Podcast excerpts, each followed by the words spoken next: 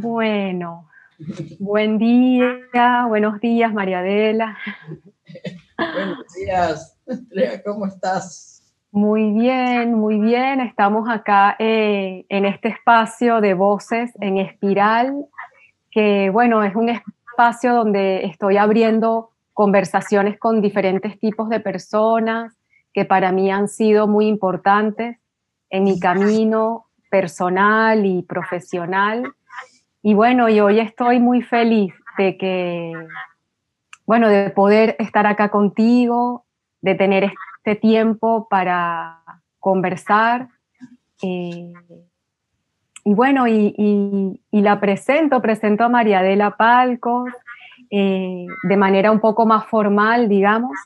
María Adela es fundadora del sistema Río Abierto, es directora de la Fundación y presidenta del organismo de Río Abierto Internacional.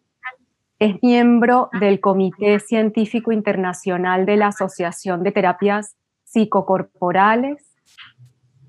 Proviene de una familia de intelectuales porteña eh, de Buenos Aires, para los que no conocen el término porteño, eh, y desde muy pequeña tuvo la inquietud de unir lo que fue separado ¿no? por los conocimientos más hegemónicos, eh, la dimensión corporal y la dimensión espiritual del ser humano. Y bueno, y hoy continúa dando clases, eh, coordinando grupos y formando instructores del sistema. Y escribió, es autora del libro Del cuerpo hacia la luz, el sistema Río Abierto de Editorial Kier. Así que bienvenida, María Adela. Bueno, yo me alegro mucho de verte. Me dio pena que te mudaras, porque estabas muy afincada ahí, me parecía a mí, en Buenos Aires y en Río Abierto, eh, y eras una persona apropiada para lo que estamos haciendo. Pero bueno, seguiste tu derrotero y veo que, estás haciendo obra. Así que me alegro si puedo colaborar de alguna manera contigo. Gracias, María Adela. Sí, yo estando acá, bueno, estoy en, Montevideo, así que estoy cerca. Y cuando esta pandemia nos permita circular más, eh, uno de mis, como de mis objetivos es estar bien conectada con ustedes en, en Buenos Aires, seguir conectada, digamos, aunque esté del otro lado del río. Sí. Y bueno, ya que... Montevideo es una ciudad más fácil, ¿no? Sí. Eh, Buenos Aires a veces es demasiado grande, demasiado complicada. por lo menos yo cuando voy a Montevideo siento como que es, que es un remanso. Sí, es así, hay como una energía que baja. Buenos Aires tiene una euforia importante. Sí. Y, bueno, y, dentro de todo Río Abierto es como un espacio eh, que ayuda a, regular esa euforia, siento yo, ¿no? Como es un espacio que te permite vivir esa euforia, inclusive desde el movimiento, desde la liberación de la voz, ¿no? Eh, desde el contacto con otros, pero también te permite explorar otras maneras, ¿no? Un poco más calmadas, un poco más sosegadas, como que siento que, este, este espacio para las personas que, viven o que han vivido en Buenos Aires ayuda mucho a regular el poder estar en, bueno, en una ciudad con, con, ese ritmo. Sí, hay gente que dice que en cuanto entra ahí ya se siente como más calmo, como ya se siente mejor. Ahora igual lo tenemos cerrado el espacio gracias al COVID. Y, es toda una revolución en ese sentido. Estar haciendo las, clases por Zoom y, los cursos de aprendizaje por Zoom. Y, y todo este, que la verdad no siento que sea mi reino a mí me gusta estar en relación con los otros, relación más próxima dentro de lo posible. Pero bueno, ahí estamos. Sí, ahí estamos. Y, bueno, y esto que dices de que te gusta estar más en relación con otros, no más de manera directa, una de las cosas que yo quería como preguntarte, también para el público que nos va a escuchar, ¿no? Eh, ¿cuál, ¿Cuál es tu visión del ser humano? O sea, eh, ¿cómo, ¿cómo describirías tú, de qué manera entiendes al ser humano? La visión del ser humano, sí. Uh. Pregunta no tan fácil de responder, pero bueno, desde tu, desde tu recorrido. Me parece que tuve una curiosidad desde chica por el ser humano. Este, siempre estaba mirando, me recuerdo de niña, por ejemplo, en un rincón del patio mirando a mi mamá, mirando las otras personas que venían. Venía mucha gente bastante ilustre a mi casa, a mi casa materna, paterna, porque eran muy em, intelectuales, eh, académicos y, y muy conectados con mucha gente de ese estilo y artistas.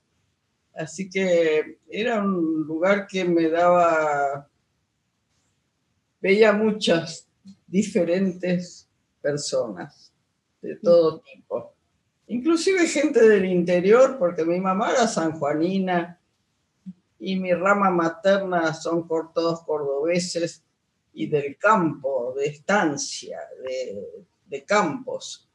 Y yo tengo una, una parte fuerte de esa de sentir el campo dentro de mí. Y de chica me sentía un poco que en la ciudad era como una flor que se cerraba y que salía al campo, a las sierras de Córdoba, que me abría como una flor y se me hacía una sonrisa que no la podía sujetar quedaba ahí puesta para recibir la vida, no sé, para expresar la vida. Y en la ciudad no, era como, uh, eh, bueno, todo eso pasó. Me interesaba mucho la gente y toda esta gente que era tan ilustre, muy, muy buena gente, muy, algunos muy notables. Este, y yo tenía una visión bastante crítica. Yo soy del signo de Virgo, los Virgos somos unos criticones en general. y,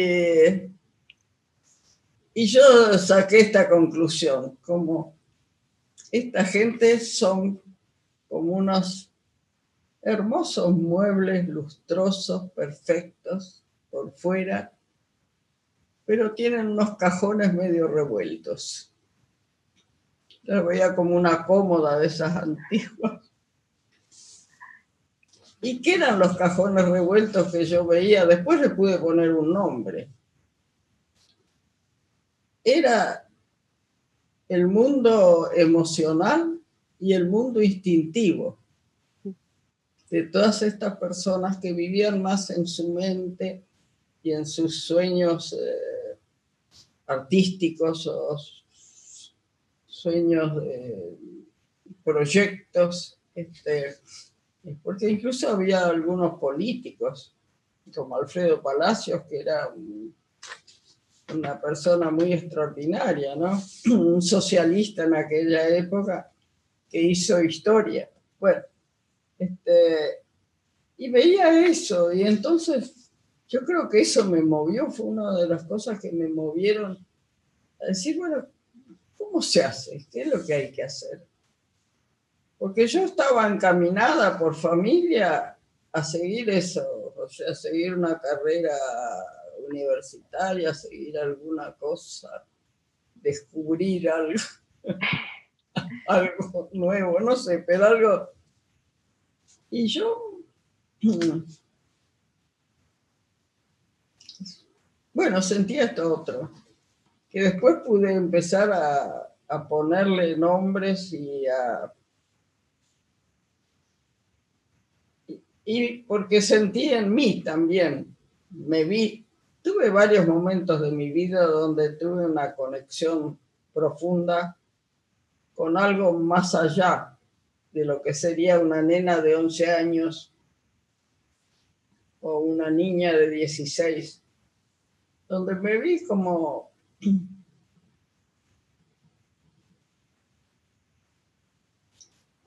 como que estaba seccionada. Mm. Una cosa era mi verdadero ser y otra cosa era esta que estaba ahí discutiendo, haciendo cosas, no sé, este, defendiéndose de los otros. Eh, y a los 16 me vi gorda y me vi, me vi mi imagen como como que estaba llevada así por la idea y el cuerpo parecía un lastre arrastrado atrás. Esta imagen fue fortísima para mí, de verme así. Y entonces digo, y sentía las palabras, tiene que ser a la inversa, que tu cuerpo te lleve, no que vayas arrastrando tu cuerpo. ¿Cómo se hace eso? bueno, eh, fui buscando, tuve la suerte de encontrar a Susana Milderman, que estaba en aquel momento empezando a hacer algo con, con el movimiento y era una persona que no tenía nada que ver con la danza clásica ni con ninguna de esas cosas que yo no hubiera podido tolerar. Este, sentía que tenía que ser algo libre. La danza clásica está todo regimentada y está bien para el que quiere ser bailarín clásico, pero el que quiere simplemente ser, moverse en el espacio, moverse en el mundo, expresarse en la vida, eh, tenía que tener más libertad. Y, bueno, con Susana pude encontrar una vía que después, claro, tuve que desarrollar eh, para que fuera más integral, en el sentido de que el ser humano, claro, que moviera el cuerpo, pero el cuerpo no es solo el cuerpo. Este, que estaba moviendo emociones, que estaba moviendo sus ideas, todo estaba en juego. Y, necesitábamos usar todos nuestros medios de expresión. El movimiento era básico, la voz también, la mímica en aquel momento, yo estoy hablando de los años 50, este, todo era muy pacato. Eh, este, y todas las relaciones de las personas eran, eran muy aparentes, ¿no? yo tenía la imagen de, de las amigas, amigas de mi mamá y de todas esas que se encontraban a tomar el té y era así. Para mí era una fantochada. Este, yo sentía necesidad de algo más auténtico de las personas que, se animaran a, decir lo que pensaban, a hacer lo que tenían ganas de hacer, que no estuviera todo siempre bajo ese bajo esa mm, pauta social que había que seguir. Sí, eso pensaba, ¿no? Que, porque me hablas de los años 50 y obviamente han, han ocurrido cambios y hoy pueden haber más libertades, pero igual este sistema es tan fuerte, este sistema como que refuerza y sigue reforzando este ser como más pacato, como dice, como encasillado, ¿no? Como eh, que no hay manera de poder, de poder permitirse ciertas espontaneidades, sino que uno tiene que estar permanentemente eh, como encajando en diferentes roles, en diferentes categorías, eh, y cómo eso realmente genera tanta angustia y, tantos síntomas, tanto físicos como emocionales, que, que, bueno, que hoy por hoy hacen que que muchas personas estemos como con la gran necesidad de hacer como un acto de resistencia, ¿no? Al sistema capitalista, al sistema patriarcal, como de poder hacer un acto de resistencia y todo lo que tú me traes es parte de, de, de ese acto de resistencia, ¿no? De poder conectar con algo más auténtico y espontáneo y, y llevarlo a la acción a través de la expresión corporal.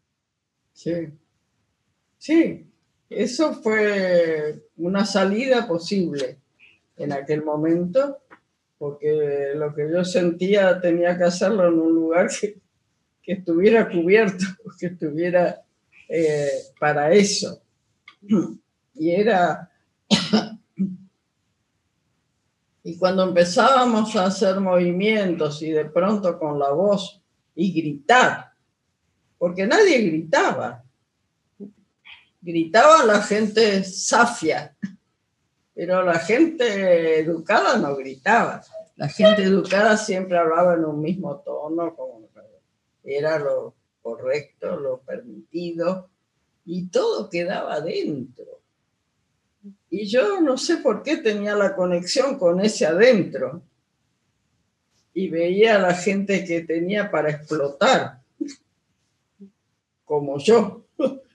y, y yo, claro, resultaba muy rebelde.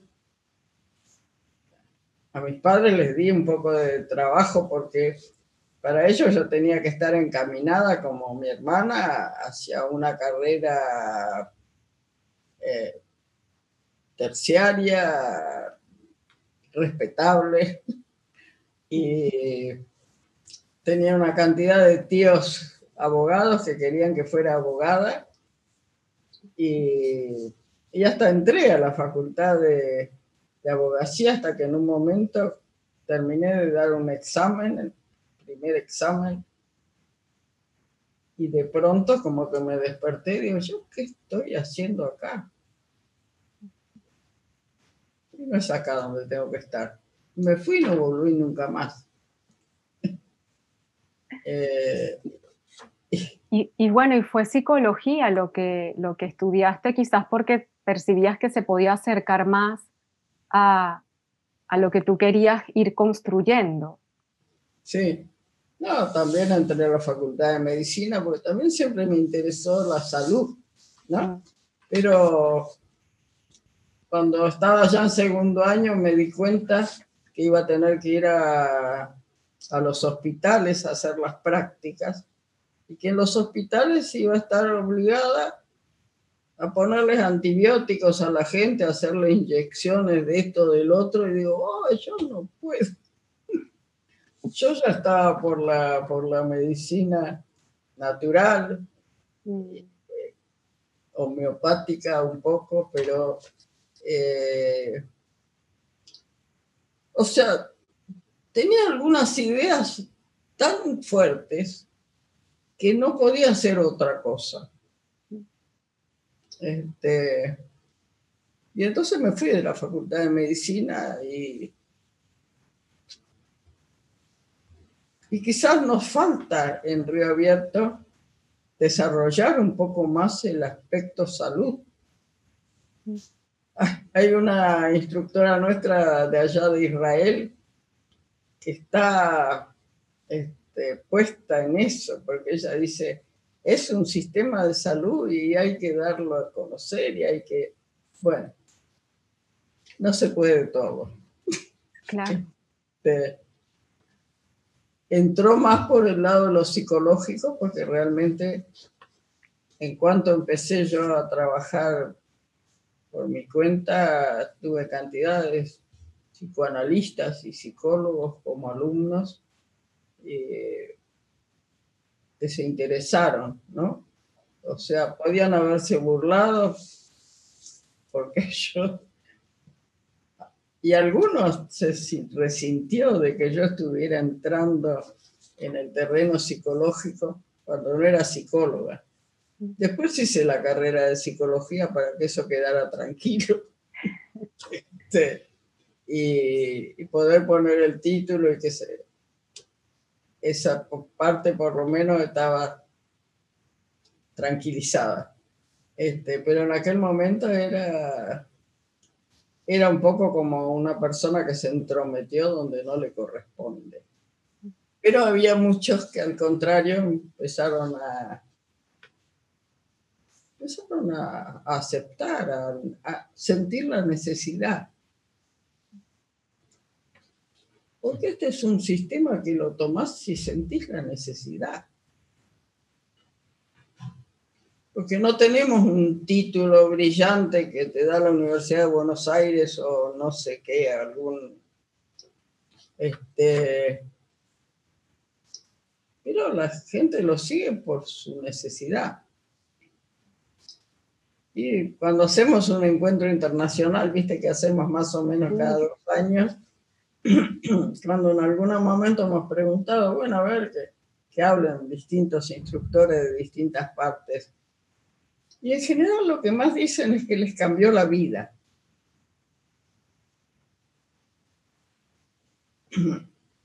Eh, bueno, ya está. No sé si quieres que diga algo más. Sí, esto ¿qué crees que, que ofrece el sistema?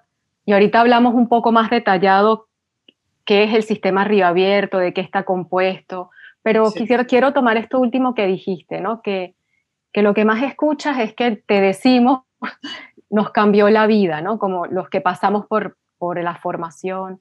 ¿Y qué sientes que ofrece el sistema que, que, bueno, que nos cambia la vida? ¿Por qué es tan, porque es tan central lo que nosotros vivimos en Río Abierto? Sí. Bueno, yo creo que lo, que hemos logrado, más o menos, no lo logran todos, pero lo que se puede lograr es que uno encuentre su verdadero ser. Porque todo el sistema de vida que tenemos está hecho más para algo que fabricamos hacia el exterior, que es lo que llamamos personalidad inclusive que no es una personalidad formada verdaderamente por nuestro pensamiento, por nuestras creencias reales, sino es una personalidad que empezó a formarse cuando teníamos, cuando llegamos a este mundo, mm. cuando teníamos meses, cuando teníamos dos años, y entonces se formó algo que responde a que sintiéramos ser aceptados. Porque el ser humano que llega acá a la vida, en realidad no encuentra algo que conocemos del, otra, de la otra vida, que es el amor incondicional. Nuestros padres, por más que hayan sido amorosos, eh, no conocían el amor incondicional y en general es algo que es difícil de conocer de veras, de, practicar, de sentir. Este, entonces, este niño que llega este apenas proyecto de ser humano, este, no siente eso del amor incondicional que es aceptado sin lugar a dudas sino que siente que tiene que hacer algo para ser aceptado. Y este algo que hace finalmente constituye una personalidad, muchas de las cuales nosotros le llamamos falsa personalidad, porque es algo que armo para que los otros me acepten y no es algo que es un reflejo de mi ser. Entonces, todo el sistema Río Abierto, si lo queremos reducir a una frase, Yo diría que tiene que ver con que podamos ser quienes somos de veras y transitar por este mundo con ese ser que soy, que desde luego tendré que adaptarlo a las circunstancias por donde voy, pero sin traicionar mi propio ser.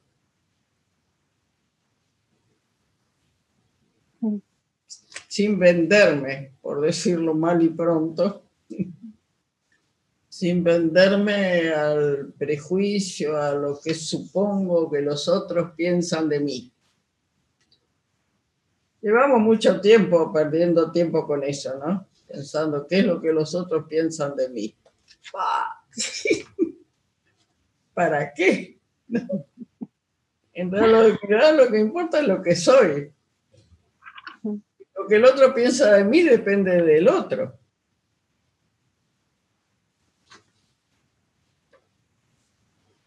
Y, a través de Río Abierto, entonces, eh, creaste este sistema que pone al cuerpo como en el lugar, en el es el protagonista del trabajo sobre una misma, ¿no? Sobre uno mismo. Eh, sí, es, eh, es decir, tiene varias vías, porque evidentemente el movimiento para mí ha sido el más importante. Pero hay gente que funciona mucho con la parte de, la pintura, de, la parte artística. De la plástica. De la plástica, sí. Este, y ahí se vuelcan, a veces se vuelcan más ahí porque sienten la facilidad de eso. Este, el movimiento, la voz, eh, la voz tiene mucha participación porque inclusive el movimiento usa la voz. A veces ni necesitas poner música, solamente usas tu voz y, y es fantástico a veces lo que se da en una clase cuando todos empiezan a emitir la voz y se produce una, una especie de sinfonía hermosísima que no se sabe quién la compuso. Nadie la compuso, pero se compone por la armonización de los seres humanos, por una conjunción que se da. Y esa conjunción nos alimenta a todos. Porque cuando se da esa conjunción, es como que todas las almas esas están reunidas y intercambian incorporan unos de otros y nos vamos enriqueciendo. ¿no? Sí. Bueno, todo eso es parte. También es parte, o sea, yo también tenía eh, algo que me movió para ese lado, es que yo sentía lo que le dolía a la gente. O sea, iba por la calle y sentía que les dolían los pies adentro de esos zapatos que se usaban en aquel entonces de que estoy hablando. por supuesto, por cierto, ahora son mejores, muchas zapatillas y todo eso, y ni existía en aquella época. Zapatillas solamente tenía que ser un pobre diablo que no tuviera, no pudiera comprar un zapato.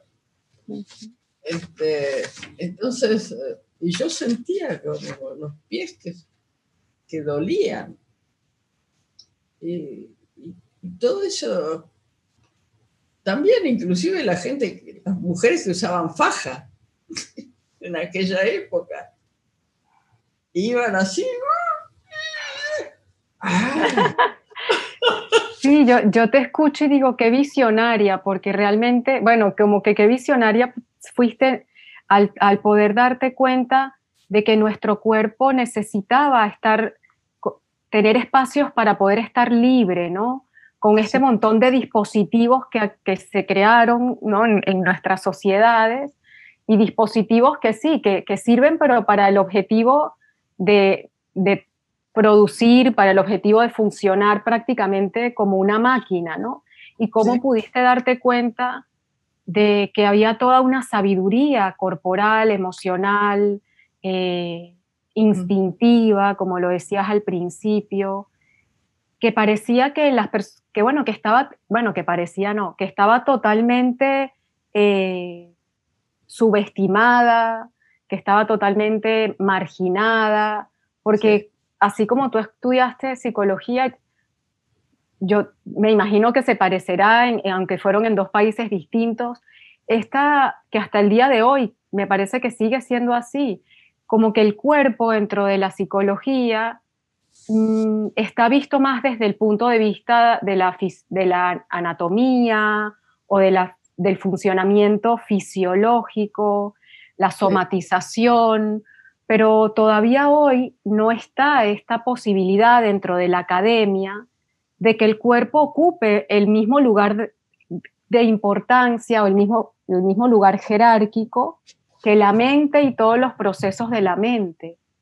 Entonces creo que Río Abierto, al dar, y, así, así contamos un poco para los que no saben, Río Abierto se compone de clases y, espacios de movimiento vital expresivo, de espacios de grupo de trabajo sobre sí, eh, espacios de liberación de la voz, aunque la voz se libera en todos los espacios, pero que también hay eh, como clases específicas como para más enfocadas en la liberación de la voz. Está la parte de los masajes, eh, como bien dices, de la práctica a través de la plástica. Entonces hay un montón de herramientas que por lo menos yo sentí que gracias a esas herramientas, yo abrí con puertas dentro de mi cuerpo que estaban totalmente clausuradas, olvidadas, reprimidas, desconectadas entre ellas. Y un elemento también que ayuda mucho es el masaje. Mm. Eh, porque lo que fuimos descubriendo sobre la marcha era esto que yo le llamé trabas, ¿no? Sí, Es que uno va sobre masajeando al otro y de pronto se encuentra un, un lugar donde algo se traba, estás haciendo un masaje así, la mano corre, pero hay un lugar donde no corre y uno encuentra un obstáculo. Y ese obstáculo, cuando uno empieza a entrar ahí tratar de disolver eso que llamamos traba, siempre se encuentra con una situación emocional fuerte, muy reprimida y a veces muy desconocida. Y distintos tipos de... Porque hay gente que tiene reprimida la fuerza, por ejemplo. Entonces una persona que va débil, sobre todo las mujeres, ¿no? Pero también a veces los varones. Parece que va, que no tiene fuerza, qué sé yo. De pronto le encontrás una traba de esta y sale un, un ser feroz que, que, no esperabas, ¿no? Yo haciéndole masaje a uno, este era un varón, ¿no? Pero un varón de esos así quietos, qué sé yo que le llamaban el chino, porque parecía así siempre igual. Y un día no sé qué fue lo que le tocamos, y salió y dio un puñetazo y derribó una puerta. Desfondó una puerta. Este, y bueno, también teníamos que estar preparados para eso. ¿no? Este, siempre teníamos almohadones y cosas ahí, por si, por si eso se volvía en contra de la persona que estaba operando. Pero nunca, nunca tuvimos realmente un problema en ese sentido. Se ve que algo, había una protección, algo que, que hacía que pudiera descargarse, si salía una cosa de, de furia, que pudiera descargarse de otra manera y que nosotros los eh, incentivábamos a que descargaran, porque tenían a veces años de reprimir una cosa que a lo mejor en el comienzo era una pequeña bronca que tuvo el nene de tres años que pataleó porque no sé qué. Y quedó ahí eso y, y eso va creciendo junto con la persona, pero no está conectada con, con la persona que ahora es una adulta. Está ahí. Y, y bueno, todo eso, así como hay otros que tienen reprimido su, su necesidad de, de expresar el amor, la necesidad de, de poder decir palabras lindas. Porque aprendió que tenía que decir che, che, che, che. Así. Claro, y por eso, y por eso, como escribiste en tu, en tu libro, acá lo tengo, voy a, a mostrarlo. sí. Que hay una parte en la que hablas de que en las clases, una de las cosas que, que se enfatiza es trabajar los opuestos para sí. poder eh, con el cuerpo, que es mucho más fácil que desde lo mental, como tú pusiste un ejemplo, como si yo a alguien lo estoy tratando bien, estoy siendo tierna, lo abrazo, y de un momento para otro comienzo a gritarle enojada, por ahí eso es inaceptable. En cambio, en una clase, permitirse ambos polos, desde el cuerpo, desde la voz, es, es, sí es posible porque el cuerpo tiene una flexibilidad una permeabilidad distinta a nuestras categorías mentales, nuestro aprendizaje. ¿Puedes explicar un poquito cómo es esta diferencia? O sea, el cuerpo no tiene prejuicios. Uh -huh. No participa en la zona nuestra de los prejuicios. Y la otra cosa importante es que en la clase uno se encuentra con otra persona que no tiene nada que ver con uno. No es tu mamá, no es tu tía, no es tu marido, no es tu hijo. Este, de manera que hay una relación libre, o sea, no, no tiene consecuencias lo que pase, porque no es una persona con la que yo viva. Este, entonces, es mucho más fácil soltarse puedo decir cualquier cosa porque tampoco el otro se va a ofender con uno. ¿Por qué? Porque yo no soy su mamá, ni, ni su mujer, ni nada, ¿no? Entonces, es una relación libre, no tiene consecuencia. Y esto, y esto en general es difícil de encontrar en la vida porque uno va pasando y parece que cada paso que da puede tener una consecuencia.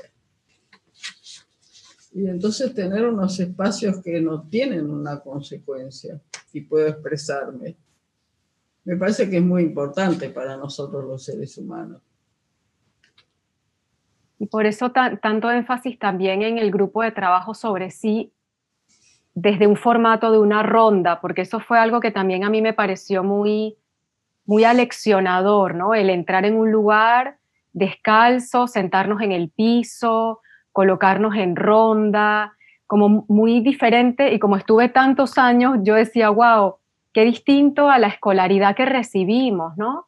Eh, en fila, sin poder mirar al de atrás, solo mirándole a la cabecita de mi compañera o compañero de adelante, el profesor arriba. En cambio, acá estábamos todos al mismo nivel como respetando nuestras diferencias, pero al mismo nivel. Y esto que tú dices de poder expresar y poder mmm, como de alguna forma desnudarse, ¿no? En, en, eh, en, cuanto a lo que nos duele, lo que nos pasa, y encontrar allí un lugar de contención, de confianza, de respeto.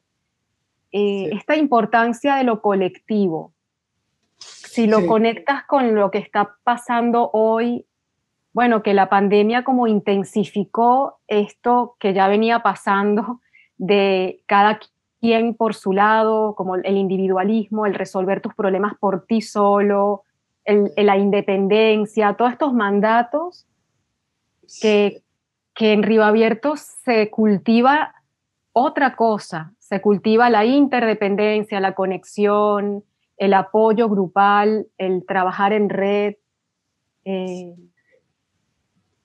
Sí, sí, todo aquello que nos ayude a vivir más tranquilos, a vivir un poco más relajados, ¿no? Como, como descubrir que el otro, el otro es igual que yo.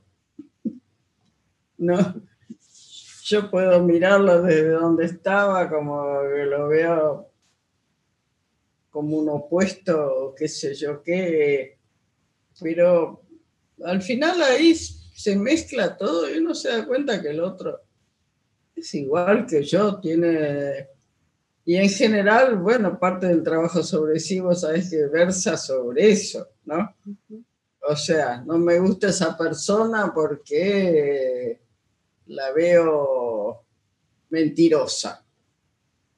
Y, pero si yo la veo mentirosa, tengo que ver, a ver cuál es mi mentirosa.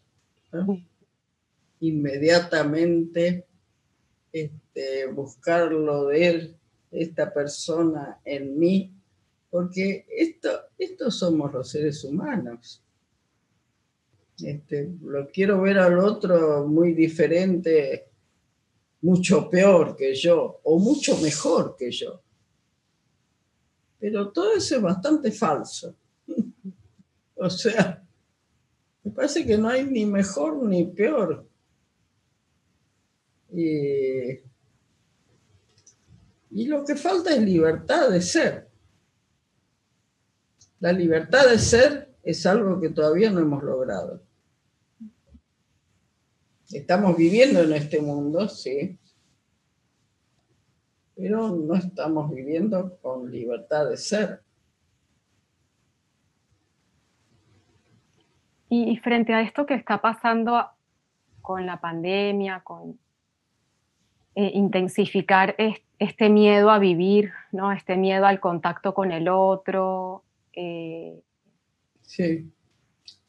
¿Cómo lo estás reflexionando? Esto que está pasando, ¿cómo lo estás viendo hoy? Eh, ¿Qué sientes que se puede hacer para no dejarse tomar completamente, ¿no? Por, por estas vivencias tan difíciles. Sí, esto es muy feo porque nos hace temer del otro, porque puede ser la vía de contagio y realmente es, triste, ¿no? Pero yo supongo que estamos pasando esto, no será gratuito. Será que quizás aprendamos algo finalmente, como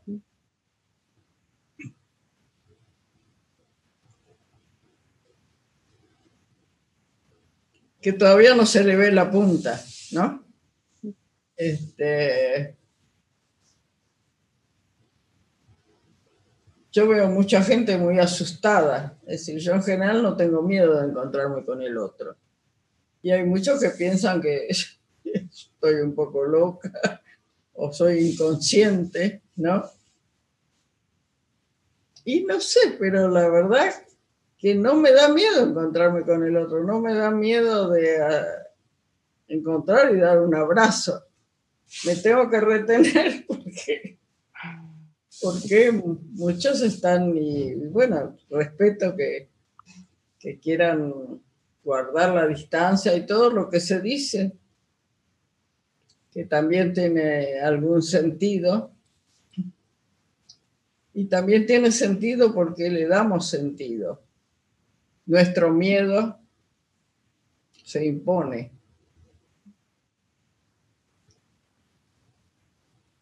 Y desconocemos nuestra,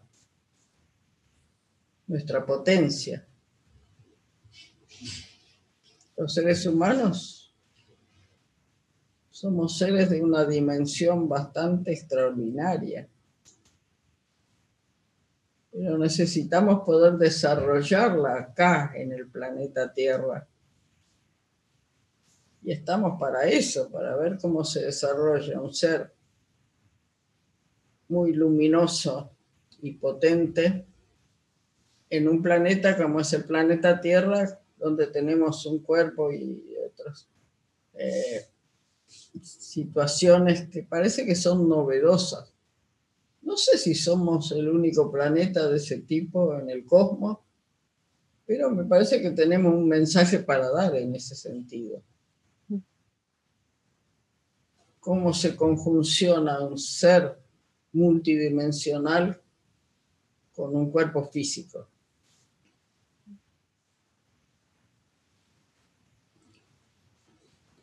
Qué interesante esto último que dijiste, es un ser multidimensional.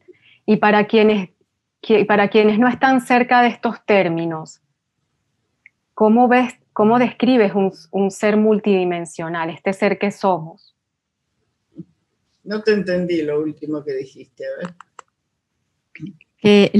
cuando dice ser multidimensional, digo para las personas que, nos van a escuchar, que quizás no están tan familiarizadas ah, con lo que será un ser multidimensional, si nos cuentas un poco a qué te refieres. Sí, para hacerlo sencillo, porque en la multidimensión no sé si puedo entrar, pero simplemente eh, tengo acá y toco la silla o tú tocas la pared, ¿no? Esa es una dimensión directa. Este, estoy en una habitación de cuatro paredes, techo, piso y esa es la tercera dimensión, ¿no? Ahora, dentro de eso, adentro tengo sentimientos ¿Y eso cómo se dimensiona? Es otra dimensión. Tengo más emociones que según cómo resuenan, tienen varias dimensiones diferentes. Tengo pensamientos que son otra dimensión. Y a veces cuando el pensamiento fluye de imaginación, no sé cómo, eh, es otra dimensión. Hay veces que se abre algo y conecto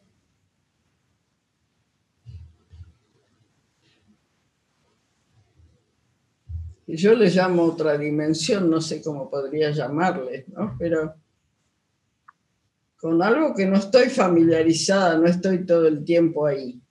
Porque las paredes las tengo todo el tiempo. El contacto con los otros lo tengo todo el tiempo. Eh, todo lo que veo en la calle, ¿no? Las universidades, esto, lo otro, esto, todo esto, está todo el tiempo los vehículos, eh, eh, pero hay cosas que no están todo el tiempo. Hay pensamientos, hay imágenes, hay sensaciones, con, sí, contactos. Hay contactos que yo les llamo otras dimensiones. Y, y, que además estamos en una cultura que no las habilita, ¿no? que no las incorpora porque hay otros tipos de, culturas o de, sí, de culturas en donde eso está de alguna forma y, hay una relación con eso, no es un tabú, no es algo a esconder o, a sentirse extraño por, está habilitado, pero en nuestra cultura no.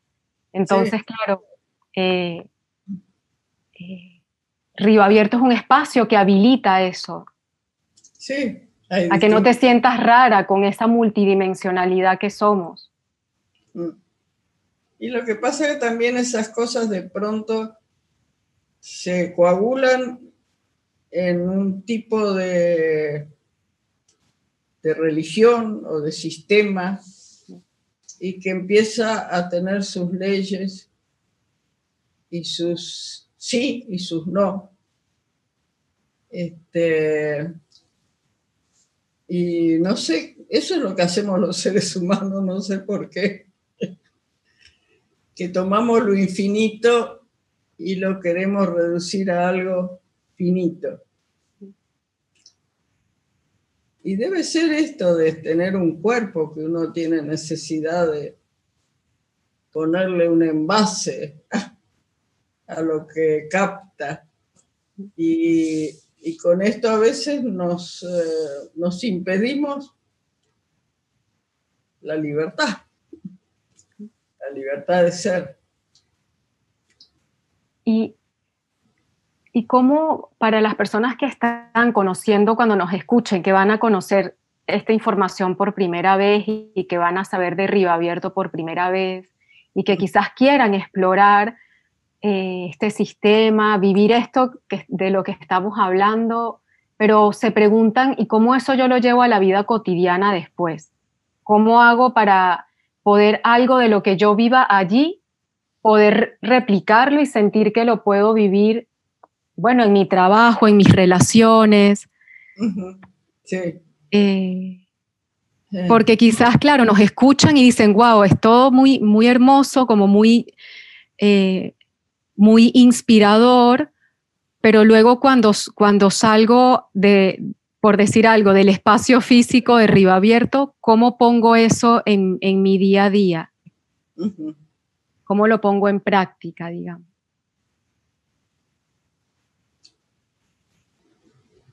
Y es sintiéndome porque uno se olvida de sentirse.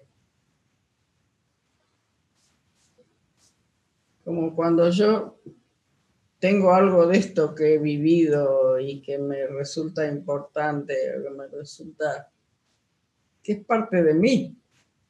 Este, no tengo por qué ocultarlo, pero hay algo en el afuera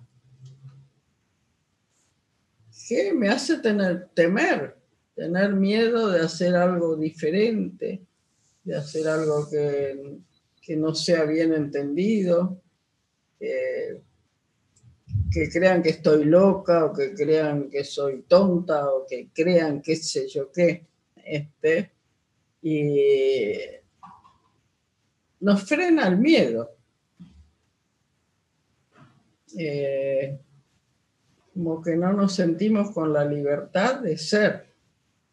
Sin embargo, nací acá para ser un ser libre.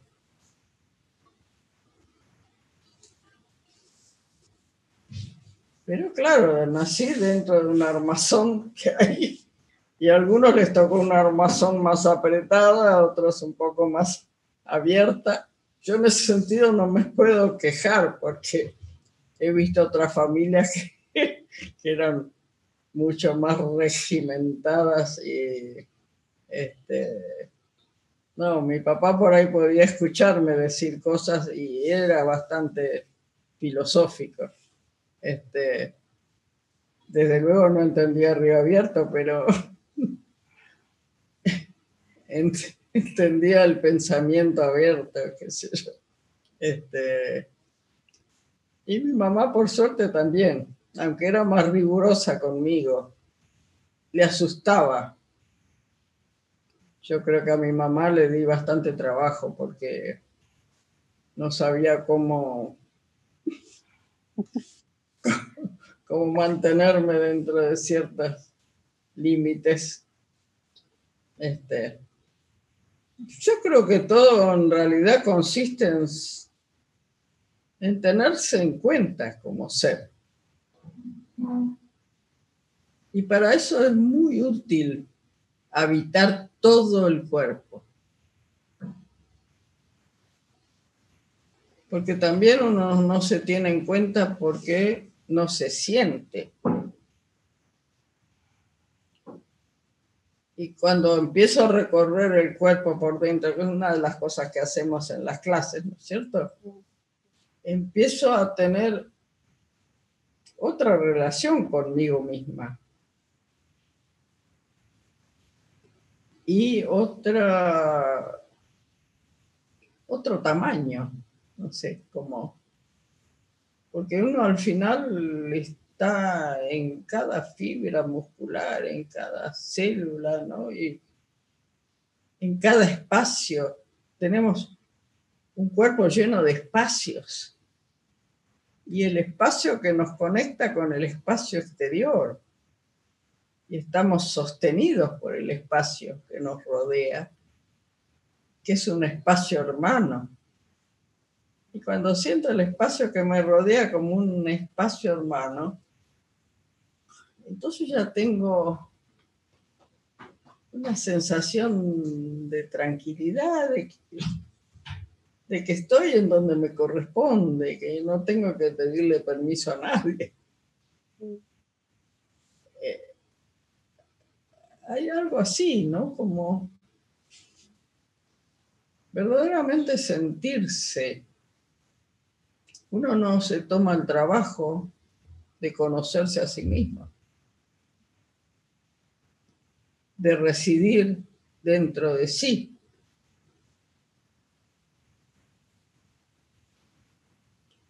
Y si resido dentro de mí,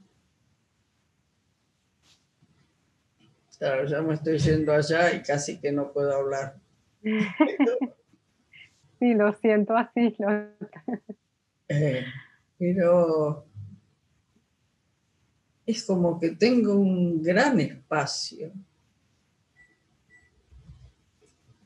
que no tengo que pedirle permiso a nadie, simplemente es porque, es porque soy, porque estoy en este mundo.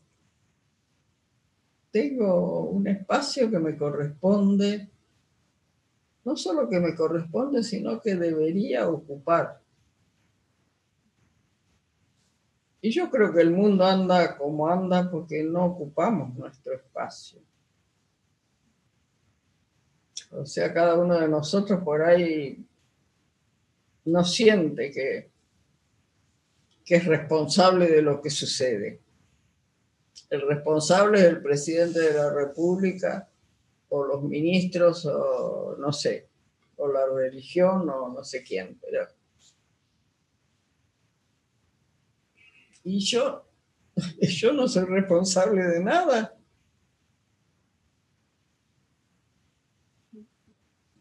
¿Qué pasa? Que la responsabilidad empieza por mí. Soy responsable de vivir plenamente. Yo creo que esa es la primera responsabilidad. Es para conmigo misma y después de ahí todo. Porque eso también implica amarme.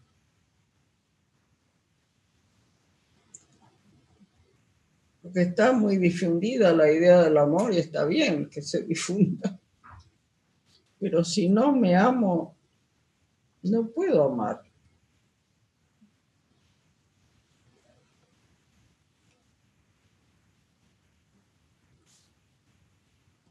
Y entonces cambia un poco, porque algunas cosas de la religión que hemos recibido, por ahí las recibimos así, medio torcidas, ¿no? Porque había que demostrar el amor al prójimo. Aunque dice ama a tu prójimo como a ti mismo. Pero ¿qué ti mismo? ¿Te amas a ti mismo? Y si no, ¿cómo vas a amar al prójimo? se dice la frase esa, pero después todo está puesto de la manera que yo tengo que demostrar que amo a los otros.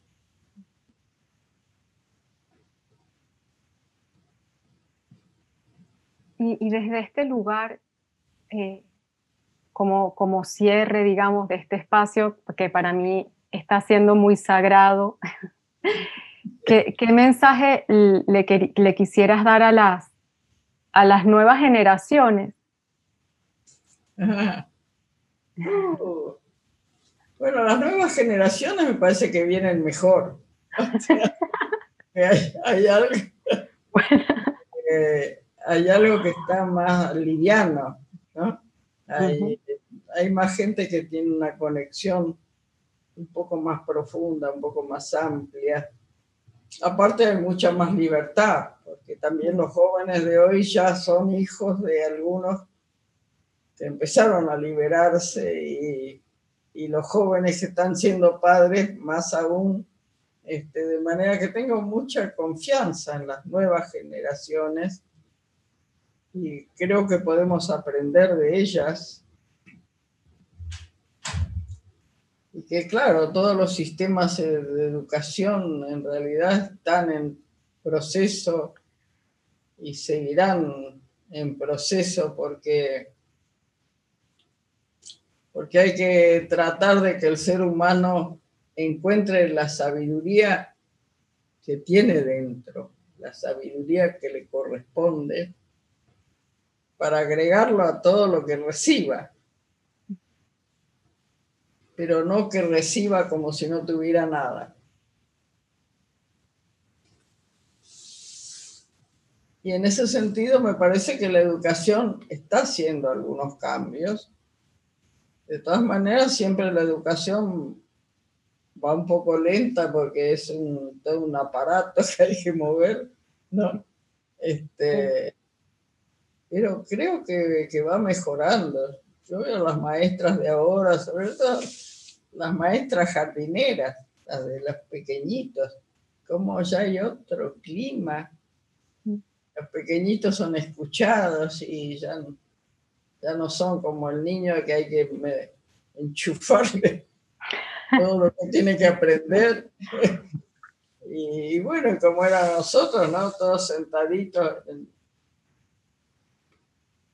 ahí frente al pizarrón y, que no había que moverse. No había que darse vuelta y conversar con el compañero de atrás y con el de al lado tampoco. este, todo eso por suerte ha ido cambiando.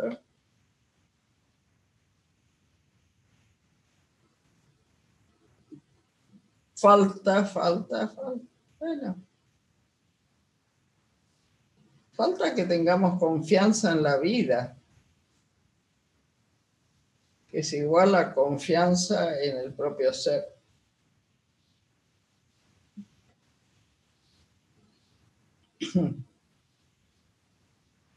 No sé si hay algo que puedo decir a las personas que a lo mejor no esperaban nada de esto. Este, a lo mejor están contentos con su vida como está y quizás está bien como está. Eh, el asunto es poder estar unificado uno. O sea, la vida que esté llevando, pero que no tenga esto que hemos tenido todos, yo creo que es uno que va para acá y el otro que va para allá, dentro de uno. Lo que llamamos los opuestos. Y resolver los opuestos es, es uno de los primeros trabajos. No solo de los primeros trabajos, que es un trabajo que sigue, continúa siempre. Sí. Porque uno no se unifica de una vez para siempre la vida va proponiendo distintas cosas y uno va transitando y tiene, claro, distintos estímulos, distintos temas a resolver. Y constantemente quizás puede aparecer esto de los opuestos ay, mañana tengo que ir a... ¿Y voy o no voy? ¿Me pongo la vacuna o no me pongo la vacuna? ¿Qué? Ah. Bueno. Gracias, María Adela. Te quiero agradecer eh, de todo corazón este espacio. Estoy súper, bueno, como conmovida al escucharte. Bueno, y te agradezco mucho este tiempo que, me has regalado. Espero que lo hayas disfrutado. Sí, yo la pasé muy bien. Me, encanta conversar contigo. Evidentemente siento que es un campo propicio, este, que estás muy abierta que creo que por tu conducto hay gente que puede recibir algo que necesita. Ay, gracias, que así sea, María Adela. Muchas gracias. Pronto, sí. Ojalá que podamos viajar. Sí, por favor. Acá serás bienvenida.